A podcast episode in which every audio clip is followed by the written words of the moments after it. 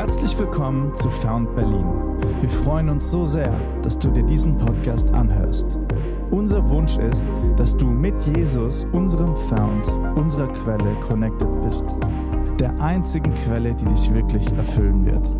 Hey, wir beten, dass diese Predigt dich ermutigt, dich näher an Jesus sein Herz zieht und wir freuen uns, diese Zeit gemeinsam mit dir zu verbringen. Viel Spaß! Hey, wir starten als Kirche gerade in eine Themenserie, die heißt Allerheiligen. Und ich glaube, dass diese nächsten Wochen wirklich ein Gamechanger werden können, auch für dich, wie du deinen Glauben lebst, äh, wie du inspiriert wirst und einfach auch selbst einen Unterschied machst. Ich weiß nicht, was deine Assoziation ist, wenn du Allerheiligen hörst, ob du denkst, ah, okay, ich glaube, irgendjemand aus unserem Team hat uns gefragt, okay, beten wir dann zu den Heiligen, äh, was machen wir dann? Es war ein bisschen Unsicherheit da. Ey, lass mich dir kurz erklären, warum Allerheiligen wirklich relevant auch ist für dich als Serie. Hey, ich glaube, eine der größten Irrtümer oder ich sag mal schlechten Dinge, die wir tun können, ist zu denken, dass nur weil wir in 2023 leben, dass wir nicht lernen können aus der Vergangenheit. Ne, ist nur das, weil wir heutzutage die größten Datenbanken an Wissen haben, dass nicht in der Vergangenheit Weisheit ruht, von der wir lernen können. Und ich glaube, ich spreche für uns alle im Raum, ich weiß nicht, wie es dir geht, aber ich möchte gerne ein Leben führen, was gelingt. Noch irgendjemand, der ein Leben führen möchte, was gelingt? Ein Leben, das einen Impact hat, ein Leben, was andere Menschen positiv beeinflusst, das effizient ist, ein Leben, wo du eine, eine, schöne, eine gute Familie hervorbringst, ein Leben, wo die Kirche wächst. Hey, ich glaube, ich spreche für uns alle, dass das etwas ist, was wir wollen. Hey, und was wir machen wollen bei Allerheiligen in dieser Serie ist, wir wollen zurückschauen auf Menschen, die ihr Leben so geführt haben, dass es gelungen ist, die ein gutes Leben geführt haben, die uns vorangegangen sind in Treue, in Glauben. Und wir wollen von diesen Menschen lernen und deswegen steigen wir heute ein in diese Themenserie. Ich hoffe, du bist ready. Mach dir gerne Notizen, dass du am Ende nicht vergisst oder nächste Woche dich noch daran erinnern kannst, äh, um was es alles ging. Aber ich möchte ein, ein, einsteigen mit ähm, zwei Menschen, die mich sehr inspiriert haben und geprägt haben in meinem Leben. Und zwei Personen, die einen riesen Einfluss auf mein Leben hatten, waren meine Großeltern. Mein Opa Rolf, meine Oma Helga sind beide nicht mehr im Leben, aber trotzdem kann ich bis heute sagen, dass wenn ich an sie zurückdenke, dass mich das ermutigt, auch mein Leben anders zu leben. Und ich habe zwei, äh, kleine, zwei kleine Tools hier mitgebracht, zwei kleine Dinge, die mich an meine Großeltern erinnern. Die habe ich tatsächlich bis heute bei mir in der Wohnung in Berlin. Und das eine ist folgendes Schild. Dieses wunderschön gestaltete Schild. Ich weiß nicht, wann es entstanden ist. Ich werde auch immer wieder gefragt in meiner Wohnung, Beni, wieso, wieso hast du das da hängen? Das entspricht ja mal so gar nicht dem Style Guide für Brenzlauer Berg 2023. Was ist bei dir los? Aber auf diesem Schild hier steht, ich aber und mein Haus wollen dem Herrn dienen. Und ich habe das da hängen, weil ich weiß immer noch genau, an welcher Stelle von dem Haus meiner Großeltern das hing. Und ich weiß, meine Großeltern haben ab einem gewissen Zeitpunkt, sie sind selbst nicht christlich aufgewachsen, haben sie entschieden, Jesus nachzufolgen und haben auch gesagt, hey, wir wollen auch, dass unsere Familie was davon hat. Wir wollen gemeinsam als Familie Jesus nachgehen. Und ich kann mit Sicherheit sagen, dass weder ich hier stehen würde, noch meine zwei Brüder, die hier irgendwo sitzen, sitzen würden, wenn es nicht um die Treue und den Glauben meiner Großeltern gewesen wäre. Und das Zweite, was ich habe, ist ein Tagebuch tatsächlich. Das ist ein Tagebuch von meinem Opa. Ich weiß nicht, ob du ein Tagebuch mal gefunden hast von anderen Leuten. So, das ist tatsächlich eine Sache, die mich manchmal, inspiriert, Sachen aufzuschreiben, weil ich denke, so, boah, sicher in tausend Jahren wird das gelesen werden und irgendjemand inspirieren. Die Wahrscheinlichkeit ist vielleicht eher gering, dass es passiert bei mir. Aber mein Opa hat in den 70er Jahren ein Tagebuch geführt. Und eins davon ähm, habe ich mir geschnappt und lese das bis heute immer wieder mal rein. Das ist jetzt nicht eine riesige, spannende Story. Also es, aber da hat er beschrieben, wie er an einem Tag, habe ich heute Morgen aufgeschlagen, an einem Tag hat er zum Beispiel Kaffee gemacht für Senioren, äh, dass die in die Kirche kommen und Kaffee trinken können. An einem anderen Tag hat er was vorbereitet für einen Gottesdienst und hat so beschrieben einfach, was er so gemacht hat. Und ich finde, das immer und immer wieder eine Ermutigung für mich zu wissen, hey, auch die simplen kleinen Dinge im Alltag haben einen Unterschied gemacht den auch ich noch heute spüre. Hey, und wenn du hier sitzt, ich will dich ermutigen, heute durch diese Botschaft, hey, dass das, was du sagst, was du aussagst über deine Familie, was du aussagst über dein Leben und das, was du tust, auf ganz alltäglicher Basis, kann einen Unterschied machen. Und wird da auch dazu führen, dass dein Leben auch gelingen kann. Und wir wollen heute ganz spezifisch auf einen Aspekt eingehen. Wir werden uns die nächsten Wochen ähm, ganz verschiedene Epochen des Christentums angucken. Allerheiligen tatsächlich hat so den Background im vierten Jahrhundert, weil man hat irgendwann gesagt, oder man hat im Prinzip in dieser Zeit, in den ersten Jahrhunderten, immer wieder einfach an Menschen gedacht, die vor einem gegangen sind und einen geprägt haben. Ne, so wie ich zum Beispiel immer wieder meine Großeltern denke und daran denke, wie sie mich geprägt haben, haben Leute im ersten, zweiten, dritten Jahrhundert zum Beispiel an Petrus gedacht oder an Johannes oder an Polycarp oder an Justin, an verschiedene Menschen vor ihnen, die sie geprägt haben. Und man hat die Menschen gefeiert, man hat sie geehrt, man hat einfach auch an sie gedacht, um inspiriert zu sein und selbst auch Kraft zu tanken für sein eigenes Leben. Und Tatsächlich ist es immer aber irgendwann dazu gekommen, dass es irgendwie zu viele Leute waren. Man hat dann irgendwie an jedem zweiten Tag irgendjemanden gefeiert und gedacht, das wurde einfach zu kompliziert, jede zweite Woche an irgendjemanden zu denken. Deswegen hat man irgendwann das auf einen Tag gelegt und hat an diesem Tag einfach an alle Heiligen gedacht.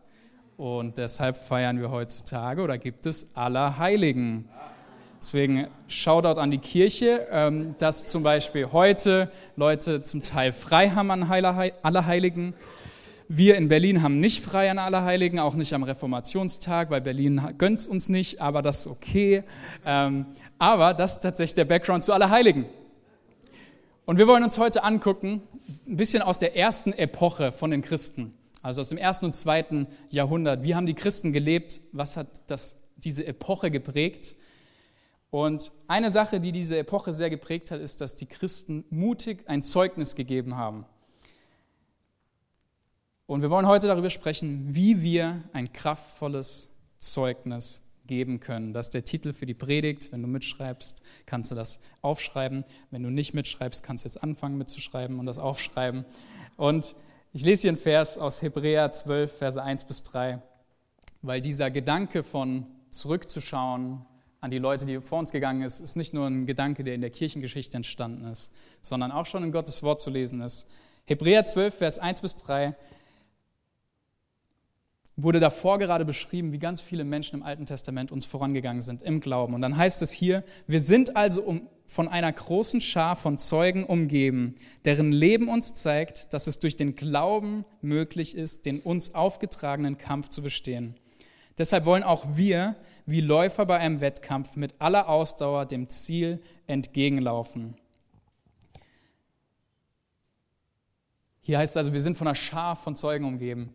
Hey, wenn du hier heute Morgen sitzt und wir sind uns ja schon einig geworden, du möchtest ein Leben führen, was gelingt, was einen Impact hat, hey, lasst uns doch mal schauen, wie die Christen ihr Leben geführt haben und einen Impact hatten im ersten und zweiten Jahrhundert.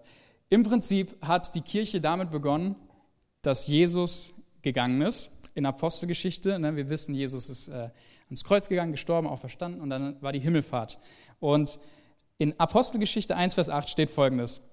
Aber wenn der Heilige Geist auf euch herabkommt, werdet ihr mit seiner Kraft ausgerüstet werden und das wird euch dazu befähigen, meine Zeugen zu sein. In Jerusalem, in ganz Judäa und Samarien und überall sonst auf der Welt, sogar in Spandau, sogar in Neukölln auch in Weißensee. hey, Jesus hat also seine Jünger dazu beauftragt, Zeugen zu sein.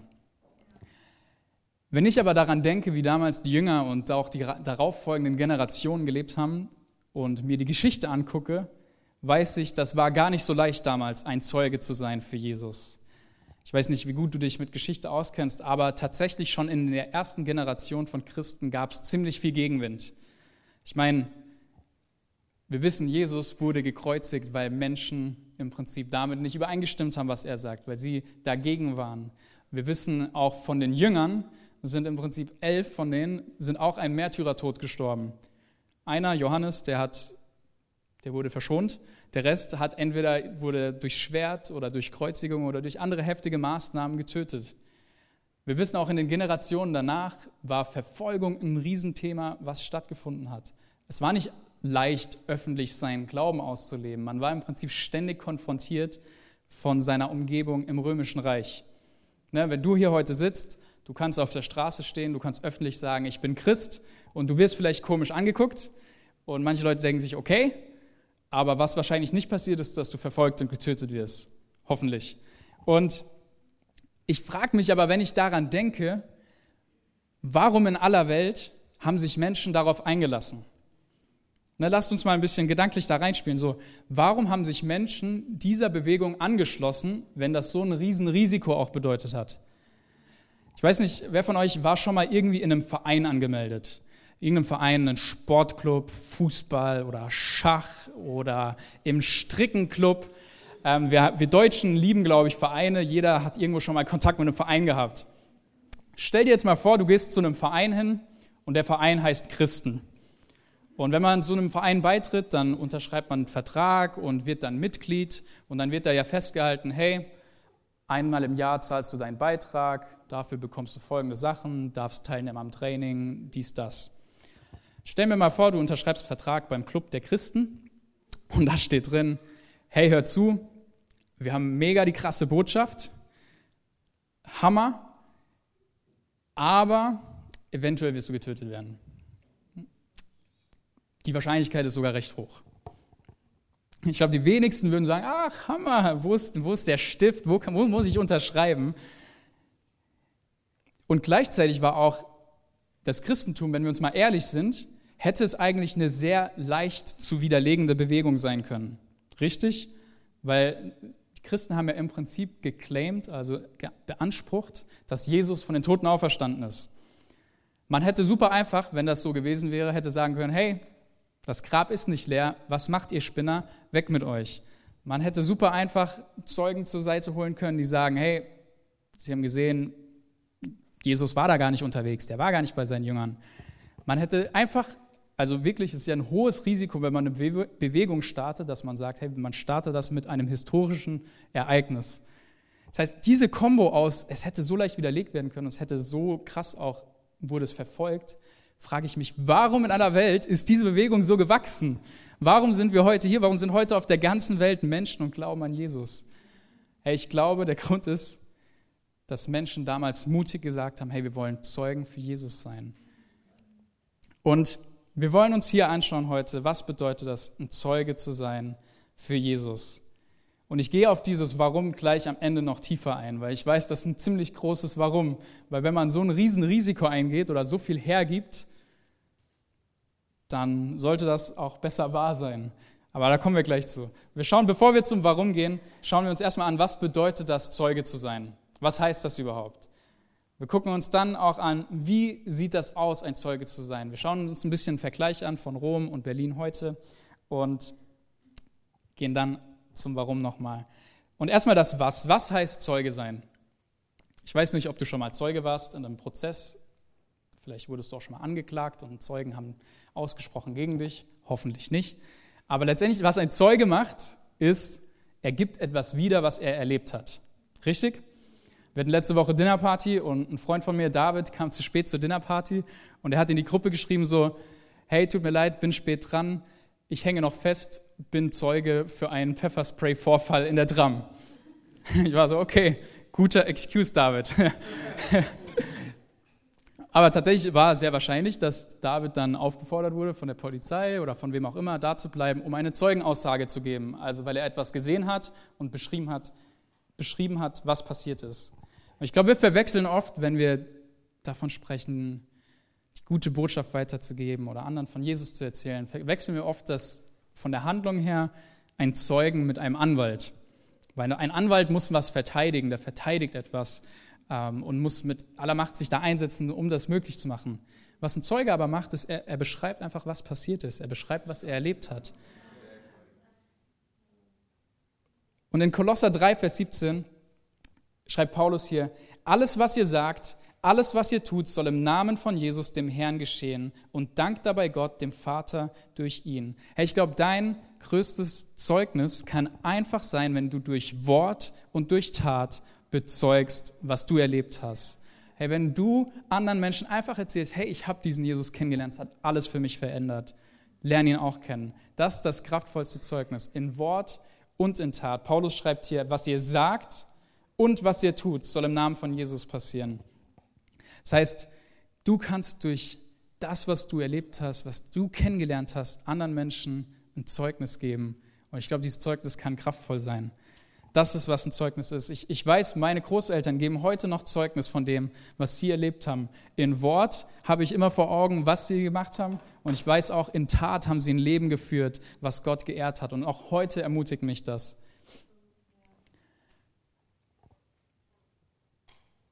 Wir wissen, was ein Zeugnis ist, aber wie können wir das Ganze machen? Wie können wir das praktisch machen, auch in Berlin? Und ich will hier einen kleinen Vergleich ziehen von Rom im ersten und zweiten Jahrhundert zu Berlin heutzutage. Ich weiß nicht, ob du es wusstest, aber der Großteil von dem, was wir in der Bibel im Neuen Testament lesen, passiert im Kontext vom Römischen Reich. Das heißt, Israel zu der Zeit damals war äh, im Prinzip besetzt vom Römischen Reich, auch viele Gegenden, wo wir in den Briefen lesen. Und Rom wurde selbst später auch ein zentraler Punkt des Christentums. Und tatsächlich könnte man jetzt denken, okay, Rom und Berlin hat jetzt nicht so viel miteinander zu tun. Aber ich glaube, wenn wir uns die Kultur damals angucken und mit was die Christen damals gekämpft haben oder was die ausgesetzt waren, hat sogar einige Ähnlichkeiten zu Berlin. Und deswegen eine Sache, ein Vorwurf, den die Christen erlebt haben im römischen Kontext, wurde, dass Christen tatsächlich als Atheisten bezeichnet wurden zum Teil. Hast du das schon mal gehört? Klingt irgendwie weird, ne? Also wieso ist jetzt ein Christen Atheist, weil der glaubt ja an etwas. Aber tatsächlich hatten die Römer sehr viele Götter. Wenn du damals durch eine Stadt gegangen bist im Römischen Reich, warst du umgeben von ganz verschiedenen Gottheiten. An den Straßen gab es Skulpturen, in den Häusern gab es irgendwelche Schreine. Im Prinzip hatte jeder so seinen Gott. Das war so eine pluralistische Welt, sagt man. Das heißt, in jede Familie, dann hattest du einen Gott für dein Frühstück und du hattest einen Gott für dein Abendessen und einen Gott für dein Wetter und bist in ein anderes Dorf gegangen, da hatte auch jeder seinen Gott für das und seinen Gott für jenes und jeder hatte irgendwie so seinen Gott. Und dann kamen aber die Christen hin und haben gesagt, nee, es gibt tatsächlich nur einen Gott. Es gibt den Gott, der die Erde erschaffen hat, der Gott, der das Universum erschaffen hat. Gott, der Vater, der dich liebt, der dich sieht. Hey, und wenn du hier heute sitzt und du sitzt hier in Berlin, du sitzt hier in Deutschland, kann es gut sein, dass du eine ähnliche Message auch schon mal gehört hast. Ich glaube, heute in der Postmoderne sind wir an dem Punkt, dass wir ganz oft hören, so, hey, das Hammer, wenn du glaubst, ähm, ich, ich lieb's, wenn du glaubst, sei ruhig geistlich. Am, am Ende ist ja alles auch das Gleiche und das ist voll wichtig. Ich weiß nicht, ob du das schon mal gehört hast. Ich habe schon mal im Gespräch mit Leuten geredet, habe gesagt, so, hey, ist Bock zur Kirche zu kommen? Wie stehst du zum Glauben? Die Person hat gesagt, ja, ich bin geistlich. Ich unterstütze das voll, was ihr macht, weil letztendlich ist ja eh egal, was man glaubt, Hauptsache man glaubt. Irgendjemand schon mal was gehört in die Richtung so? Der Kontext, was, wie wir das beschreiben können heutzutage, ist Universalismus, dass letztendlich egal, was du glaubst, Hauptsache du glaubst irgendwas. Und tatsächlich aber sagt die Bibel sehr klar Nein zu dieser Theorie, sondern sagt, hey, es gibt einen Gott. Und das haben die Christen damals bekannt und ich glaube, das dürfen wir heute auch bekennen, weil es gibt einen Gott und er ist nicht schizophren. Er ist nicht irgendwie zehn verschiedene Religionen oder Gottheiten auf einmal.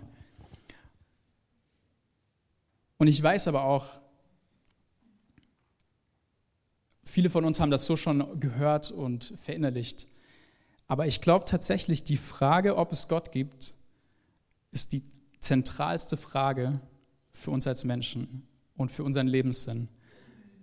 Das ändert dein Leben radikal, wie du dein Leben führst, anhand dieser Frage, gibt es Gott oder gibt es Gott nicht? Das ist so eine zentrale Frage, die uns als Menschen in, durch in unser ganzen Körper, unsere, unsere ganze Seele, alles, was wir sind, definiert. Und ich frage mich, wieso haben wir damit angefangen, für diese wichtigste Frage, für diesen wichtigsten Teil unseres Lebens, Wieso hat unsere Generation da angefangen, Wahrheit zu verwerfen? In keinem anderen Bereich wird Wahrheit so verworfen wie in der Gottesfrage. Lass mich dir ein Beispiel geben. Stellen wir uns vor, du gehst zum Arzt. Bist beim Arzt, sagst, Herr Arzt, hören Sie zu, ich habe Kopfweh. Ein guter Arzt würde wahrscheinlich sagen, alles klar, nehmen Sie eine Aspirin, trinken Sie viel Wasser, dann wird das wieder. Stellen wir uns jetzt aber mal vor, dein Arzt würde was anderes sagen und würde dir verschreiben, hey, hör zu, komm, hier kriegst du ein bisschen Morphium, hier kriegst du ein bisschen Tilidin, nimm noch das mit und jenes mit. Am Ende ist eh alles gleich. Das wäre kein guter Arzt. Genauso wären wir als Kirche oder wäre ich als Prediger in diesem Moment ein schlechter Prediger, wenn ich dir sagen würde, hey, Hauptsache, du lebst geistlich, es ist eh alles gleich. Nee, die Realität ist, es gibt einen Gott. Und dieser Gott hat das Universum geschaffen, er hat dich erschaffen, er liebt dich, er sieht dich da, wo du bist. Wenn ich dir sagen würde, es ist eh egal, was du glaubst, würde ich dich von der wichtigsten Wahrheit deines Lebens fernhalten. Hey, und ich bin heute hier, um dir zu sagen, es gibt Gott. Und gleichzeitig, hey, wenn du hier sitzt und du glaubst an diesen Gott, du glaubst an Jesus, das ist die wichtigste Eigenschaft, die du anderen Menschen weitergeben kannst, auch in deinem Alltag. Deswegen eine Sache, die du tun kannst, die wir lernen können von den Christen im ersten und zweiten Jahrhundert, ist, erzähle Menschen von Gott. Behalte das nicht für dich. Christsein war nie eine reine Privatsache. Es gäbe sonst kein Christsein. Hätten damals die Christen, die verfolgt wurden, es als Privatsache gesehen, wären wir nicht heute hier. Und in 1. Korinther 8, Vers 6 steht, aber für uns steht fest, es gibt nur einen Gott, den Vater, von dem alles kommt und für den wir geschaffen sind. Es gibt einen Gott, den Vater, von dem alles kommt, für den wir geschaffen sind. Hey, du bist geschaffen, in Beziehung mit diesem Gott zu stehen und deine Mitmenschen sind geschaffen, in Beziehung mit diesem Gott zu stehen. Deswegen lasst uns das praktisch auch machen in unserem Alltag, wo wir können, Menschen mit einzuladen in diese Beziehung. Wann hast du das letzte Mal jemanden bei der Arbeit gefragt, hey, was glaubst du? Wo stehst du mit Gott? Oder wann hast du das letzte Mal gefragt, hey, wie kann ich für dich beten? Das ist einer der einfachsten Sachen überhaupt, wenn und ich gehe mal davon aus, dass das passiert, dass es Menschen in deinem Umfeld mal nicht gut geht. Wie wär's, du fragst sie, hey, kann ich für dich beten? Ich glaube, Gott existiert und ich glaube, er möchte dir begegnen. Einer der einfachsten Wege, einen Einstieg zu finden. Hey, frag jemanden, hey, warst du schon mal in der Kirche? Wie stehst du zur Kirche? Super einfache Möglichkeiten, Menschen diesem Gott vorzustellen. Bring sie mit, sag ihnen, hey, hör zu, ich kenne diese Kirche, Found Berlin, da habe ich Jesus kennengelernt, es hat mein Leben verändert. Komm diesen Sonntag, Gartenstraße 37, 10 Uhr, 12 Uhr, such's dir aus, aber komm. Easy. Das war, was die Christen damals gemacht haben. Sie haben das mutig gemacht und Menschen haben diesen Gott kennengelernt. Und ich glaube, Berlin 2023 hat eine Sehnsucht danach, Gott zu kennen, hat eine Sehnsucht danach, die Wahrheit zu kennen und wegzukommen von irgendwie verschwommenen Wahrheiten, verfälschten Wahrheiten, sondern hin zu Gott. Der zweite Vorwurf, wenn wir Rom und Berlin vergleichen, ist, den Christen wurde vorgehalten, dass sie die Kultur zerstört haben, dass sie keinen Anteil hatten an dem, was das römische Leben ausgemacht hat. Das römische Leben war ziemlich abgespaced zum Teil. Die hatten riesige Orgien, die haben Spiele gefeiert in den Arenen und hatten ähm, alle möglichen Tier- und Menschenschlachten da veranstaltet. Ähm, die haben ihren Göttern geopfert. Die haben einiges, einiges gemacht, was ein bisschen crazy ist. Heißt, wenn du dir denkst, ah, Rom damals war übelst lame, ich, trust me, ich glaube, Rom damals ist so Berghain hoch 10, kannst du dir so vorstellen, was damals abging. Und warum die Christen so, zum Teil so verhasst waren und verfolgt wurden, ist, weil sie nicht an dieser Kultur teilgenommen haben. Sie haben gesagt, hey, es gibt etwas, was wichtiger ist im Leben, als nur persönliche Erfüllung, als nur meinen Spaß zu haben, als nur irgendwelchen Dingen zu folgen, sondern es gibt wirkliche, wahre Erfüllung bei Jesus. Und sie haben auch gesagt, hey, Gott definiert, was richtig und falsch ist eine Wahrheit. Es, es gibt richtig und falsch und Gott setzt den Standard. Sie haben gesagt, das ist nicht richtig, dass Menschen in Arenen sterben müssen, einfach nur zur Unterhaltung von anderen. Sie haben gesagt, das ist nicht richtig, dass irgendwelchen Göttern geopfert wird, äh, damit du dich besser fühlst.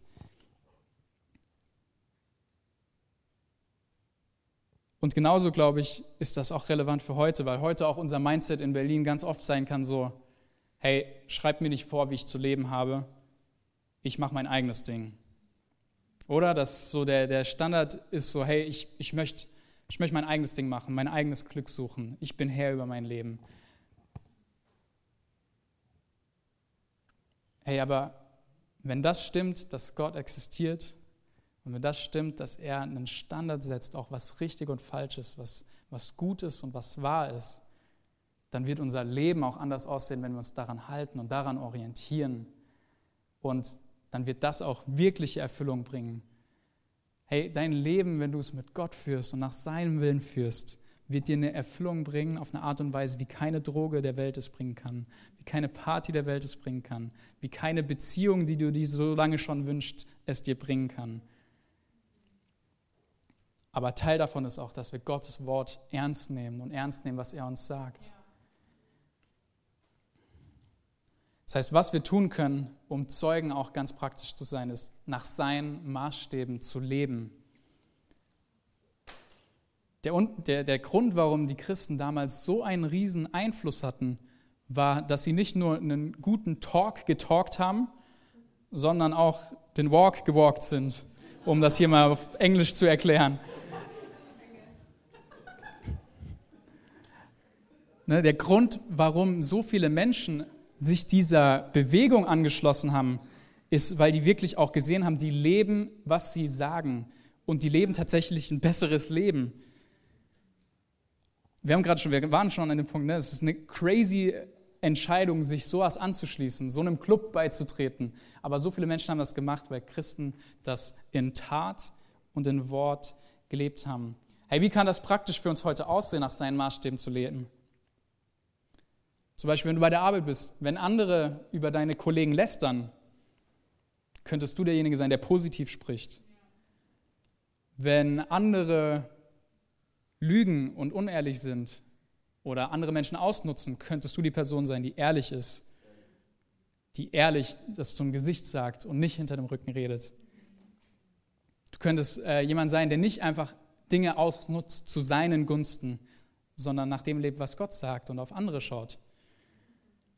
Ich hatte letztens eine Möglichkeit, kriminell zu werden. Und der Herr hat mich bewahrt. Let's go, wurde hier gesagt. Und das ist nur so ein kleines Beispiel, was eigentlich so beiläufig war, aber wo ich ins Nachdenken kam. Ich war mit einem Freund in einem Café, habe mich mit dem getroffen und ich habe einen Tee bestellt. Und auf der Karte stand, wenn man den Tee bestellt, kriegt man einen Refill. Dachte ich mir, hey komm, doppelte Ladung, das ist ja der beste Deal der ganzen Karte. Den Tee nehme ich. Habe also einen Tee getrunken und dann hatten wir eine Bedienung, einen Refill gebracht. Ich war super happy. Und eine Zeit später kam eine andere Bedienung nochmal, hat zu mir gesagt, hey Beni, ah, sie hat nicht gesagt, hey Beni, sie kannte mich nicht. Das manchmal, wenn man so im Storytelling ist. Ähm, hat so gesagt, hey. ah, sie hat gesagt, möchtest du noch dein Refill haben? Und ich habe so gesagt, nein, danke, ich habe mein Refill schon von der anderen Bedienung bekommen. Und sie ist weitergegangen. Ich dachte mir jetzt nichts Böses. Dann hat der Kollege so zu mir geguckt, hat mich so angeguckt, war so, hä, was ist los mit dir? Nimm doch den Refill, du hättest den einfach bekommen können. War ich so, ja, hör zu, ich glaube, das wäre gelogen gewesen. Ich möchte lieber ehrlich sein in so einem Moment. Und es war nur so ein kleiner Moment, aber so das Verständnis von ihm war ein ganz anderes, wo ich zeigen konnte, so, hey, ich glaube, Ehrlichkeit ist langfristig das, was dich weiterbringt. Ähm, und ich glaube, so ist es auch allgemein mit Gottes Wort und mit seinen Gesetzen und mit seinen Geboten. Hey, es bringt uns weiter langfristig, als nur in dem Moment einen kurzen Refill zu bekommen, einen kurzen Moment des Glücks zu bekommen, einen kurzen Moment der Selbsterfüllung zu haben. Wenn du wegguckst von dem, was du haben könntest, darauf schauen, schaust, was Gott dir geben möchte, bringt es dir langfristig mehr Erfüllung, mehr Glück und mehr Gelingen in deinem Leben und es wird ein Licht sein für andere Menschen und ein Zeugnis geben. Hey, ich möchte zum Abschluss hier uns mit reinnehmen in eine Geschichte von einem der Heiligen in der Kirchengeschichte, der in der zweiten Generation von Jüngern einen Unterschied gemacht hat. Und zwar die Geschichte von Polycarp. dem Bischof von Smyrna. Polycarp war tatsächlich der Jünger oder einer der Jünger von Johannes. Wenn du die Bibel mal gelesen hast oder in die Bibel aufschlägst, gibt es äh, zum Beispiel das Evangelium nach Johannes. Und Polycarp war einer seiner Jünger, saß also zu seinen Füßen, hat von ihm gelernt. Er selbst hat Jesus nie gesehen, weil er erst in den 60er Jahren geboren ist. Also den 60er Jahren, ne, wenn du insgesamt guckst, nicht den 1960ern. Und gerne. Und Polycarp war verantwortlich für die Gemeinde in Smyrna, das ähm, in der heutigen Türkei. Und hat die Gemeinde geleitet und hat sie sehr aufrichtig geleitet von dem, was wir wissen aus der Kirchengeschichte. Es gibt viele positive Berichte über ihn. Tatsächlich wird auch, wenn du die Offenbarung aufschlägst, wird in der Offenbarung über ein paar Gemeinden geschrieben. Und eine dieser Gemeinden ist die Gemeinde von Smyrna. Und sie ist die einzige, die dort genannt wird, wo nur positiv über sie gesprochen wird. Das heißt, dieser Polycarp hatte einen sehr guten Ruf dafür, dass er treu sein Leben gelebt hat, dass er Jesus nachgefolgt ist in Tat und in Wort. Aber tatsächlich wurde sein Leben am Ende seines Lebens nochmal sehr auf die Probe gestellt. Zwar kam er eines Tages nach Hause, nach Smyrna zurück, von einer Reise, kam zurück von Rom nach Smyrna und wurde dort gefangen genommen, weil auch dort äh, Rom Autorität hatte und die nicht mehr ganz so fein damit waren, dass er Gottes Wort predigt und dass er diesen Gott verkündigt, der nur ein Gott ist und diesen Gott verkündigt, der richtig und falsch definiert. Und er wurde gefangen genommen und in eine Arena gebracht. Und die Arena voll mit Menschen, dieses klassische Bild, voll mit Menschen, er in der Mitte und wird im Prinzip angeklagt von dem Prokonsul. Und ihm wird gesagt, du hast jetzt noch mal die Chance, deinen Glauben aufzugeben. Was machst du? Und ich möchte hier das Zitat lesen, was er antwortet in dem Moment. Hier heißt es, der Prokonsul aber drang noch mehr in ihn und sprach, schwöre und ich gebe dich frei. Fluche Christo. Da entgegnete Polycarp, 86 Jahre diene ich ihm und er hat mir nie ein Leid getan. Wie könnte ich meinen König und Erlöser lästern? In dem Moment, wo er hätte freikommen können, hat er gesagt, nein, ich entscheide mich für Jesus. Wie könnte ich meinen Erlöser lästern? Wie könnte ich meinen Herrn lästern? Was darauf passiert ist, ist, dass, Polycarp bei lebendigem Leib angezündet und verbrannt wurde und in dieser Arena ein Märtyrertod gestorben ist mit 86 Jahren. Er hätte einen easy Escape gehabt, aber er hat gesagt, nein, diese Botschaft, die ist es wert. Dieser Jesus ist es wert, dass ich zu ihm stehe, das heißt, warum in aller Welt würde man das machen? Warum in aller Welt würde ich sagen, ich gebe mein Leben auf für ihn? Ich glaube, die einzige Antwort, warum Polycarp gesagt hat, ich mache das, ist, weil er wusste, dass Jesus wirklich am Kreuz gestorben ist, dass er wirklich von den Toten auferstanden ist und dass er wirklich Herr ist und regiert und er nur bei ihm das findet, wonach er sich wirklich sehnt. Hey, und ich glaube auch 2023 in Berlin sehen wir uns nach sehr grundlegenden Dingen. Ich glaube, jeder von uns hat eine Sehnsucht nach Sinn. Ich glaube, diese Sinnfrage können wir nur beantwortet finden bei Gott. Ich glaube, jeder von uns sehnt sich nach Berufung, ein Leben zu führen, was Impact hat, was gelingt. Ich glaube, auch da können wir nur eine Antwort finden, bei dem, wie Jesus uns zeigt, zu leben. Ich glaube, jeder von uns sehnt sich nach Liebe. Und Polycarp wusste, dass all diese Fragen bei Jesus beantwortet werden. Er hat gesagt, 86 Jahre, mein ganzes Leben habe ich Jesus gedient. Er hat mir nie ein Leid getan. Polycarp wusste, sein Leben im Hier und Jetzt findet nur wahre Erfüllung mit Jesus an seiner Seite. Und er wusste aber auch, sein Leben in der Ewigkeit findet nur Erfüllung mit Jesus an seiner Seite. Das heißt, warum sollte ich diese Botschaft, für diese Botschaft bereit sein zu sterben?